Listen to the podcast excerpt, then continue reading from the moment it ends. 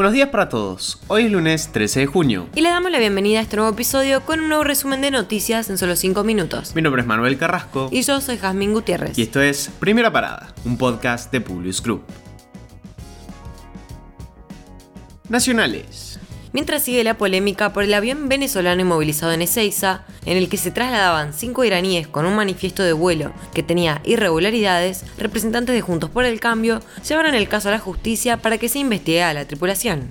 Ya presentamos junto al diputado Ricardo López Murphy la denuncia ante el juez federal Federico Villenas para que se investigue a los titulares de todos los organismos involucrados y que se obtengan los datos dactilares de la tripulación involucrada en el caso del avión venezolano iraní. Le pedimos al gobierno que brinde información clara sobre el anómalo comportamiento de la aeronave que voló sobre nuestro territorio con el transponder apagado. ¿Fue un vuelo de carácter oficial o privado? ¿Por qué no quería ser localizado? Tenemos un avión venezolano de origen iraní y con pedido de captura de los Estados Unidos en nuestro país. Esto es gravísimo, adelantó el diputado nacional opositor Gerardo Milman.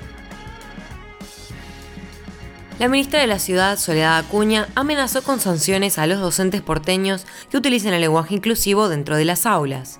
De este modo, la funcionaria volvió a respaldar una iniciativa que califica la utilización de la arroba, X o la E como uso incorrecto de la lengua española y que trajo mucha polémica la semana pasada. Daniel Scioli se despidió de Jair Bolsonaro y viaja a la Argentina para jurar como ministro de Desarrollo Productivo. El mandatario brasilero invitó a la residencia presidencial al ex embajador, donde lo despidió y compartieron un encuentro de unos 20 minutos. Scioli aprovechó la ocasión para arreglar una lancha a escala con la que salió campeón del mundo. Entre martes y miércoles asumirá la conducción del ministerio que dejó vacante Matías Culfas luego de que Alberto Fernández le pidiera la renuncia.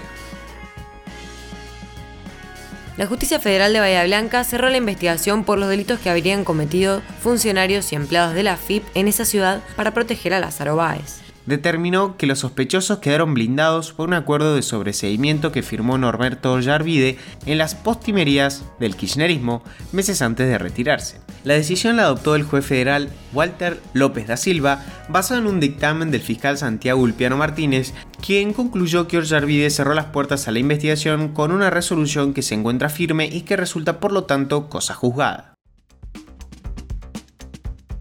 Internacionales. Elecciones en Colombia. Ya están a una semana de la segunda vuelta en las elecciones presidenciales. Según las encuestas, Gustavo Petro, el candidato por el pacto histórico, lidera la intención de voto con un 45%. Los mandatarios del Mercosur se reunirán en Paraguay el próximo 21 de julio. En esta fecha se realizará la novena cumbre de jefes de estados del bloque regional. El Mercosur fue fundado en 1991 y está integrado por Argentina, Brasil, Paraguay y Uruguay. En los últimos tiempos, la postura uruguaya ha sido hacia una modernización del Mercosur. La idea de flexibilizar el bloque cuenta con el apoyo de Brasil y ambos impulsan la posibilidad de que cada país pueda negociar acuerdos comerciales bilaterales con terceros sin que sea necesario el aval del resto de los miembros del Mercosur. Joe Biden hizo una advertencia preocupante sobre la guerra en Ucrania. Fue escuchada por Justin Trudeau, Alberto Fernández, María Abdo Benítez, Jair Bolsonaro y Gabriel Boric, entre otros, durante un almuerzo reservado en la Cumbre de las Américas. La información clasificada que compartió Biden impactó sobre todos los líderes. Se mencionó que Putin ya utilizó armas químicas y bacteriológicas en Siria, tiene un arsenal de miles de ojivas nucleares y no se descarta que use el hambre para causar un daño de consecuencias distópicas sobre los continentes más pobres del mundo.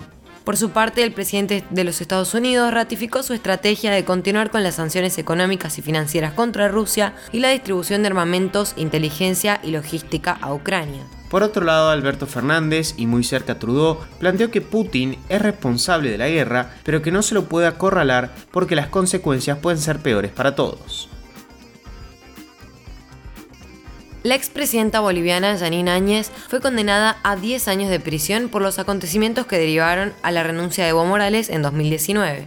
El fallo la sentenció por incumplimiento de deberes y resoluciones contrarias a la Constitución. La familia de la exmandataria anunció este domingo su intención de acudir a instancias internacionales para recurrir la sentencia publicada el viernes. Los hijos de Áñez aseguran que el proceso judicial tuvo irregularidades y que por ello llevarán el caso al extranjero.